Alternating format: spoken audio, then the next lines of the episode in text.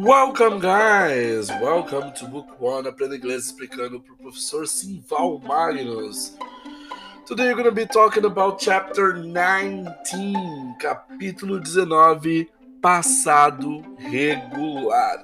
E se existe um passado regular é porque também existe, infelizmente nesse caso, um passado irregular. Alright? So, guys, we finally have arrived to the last of the simple verbal tense. Ok? Esse é o último dos tempos verbais que é bem simplesinho de falar. Ok? Que não é uh, composto nem nada. Que é o passado regular. Ok?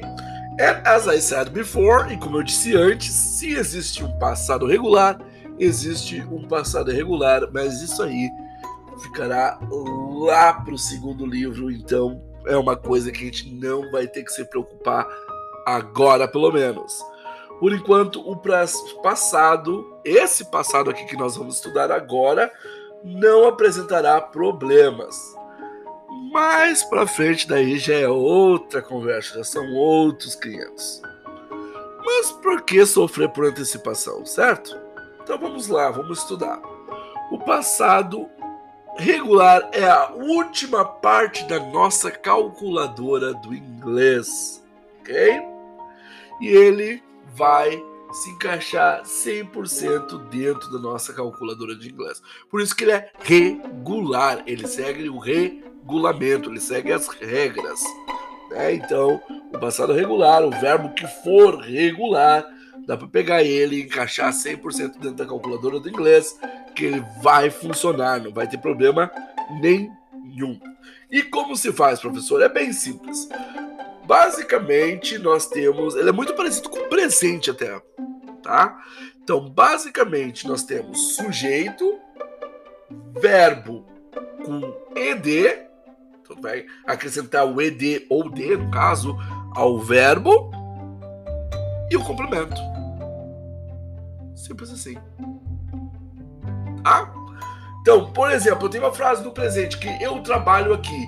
I work here. Eu quero dizer, eu trabalhava aqui. I work com ED, então I worked here. Gente, por enquanto não se preocupem com ah, eu não consegui perceber o ED na hora da pronúncia, professor.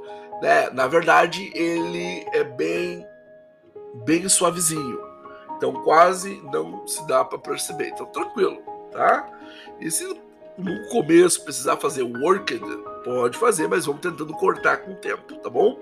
Importante é tu sempre lembrar que o passado diferente tem um ED agora. Outra coisa que eu esqueci de mencionar é que o passado é igual para todas as pessoas, não como o presente que tinha dois casos, o caso do I, you, we, they e o caso do he, she, it, que eram coisas distintas. Agora não. Também o passado assim como os dois futuros, todo mundo é igual aqui. OK, guys? So, negativo. Como que nós fazemos negativo? Lá no presente nós tínhamos o don't. Agora nós temos o didn't. Didn't. Sujeito didn't, verbo complemento. I didn't like your dog. Eu não gostava do seu cachorro. And you didn't like me. E você não gostava de mim. Justo. É, você não gostava do teu cachorro. Mínimo, mínimo que se possa esperar é que não goste de mim, né? Mas tudo bem. Ok?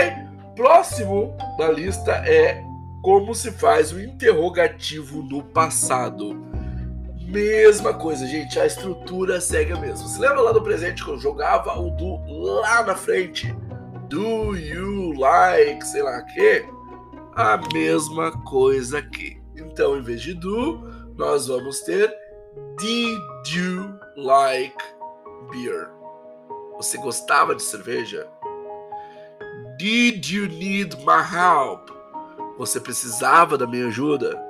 E assim por diante. E assim por diante. Ok, guys? So, that's it. That's it for the past. Very simple, very straightforward. Passado regular afirmativo colocou ED.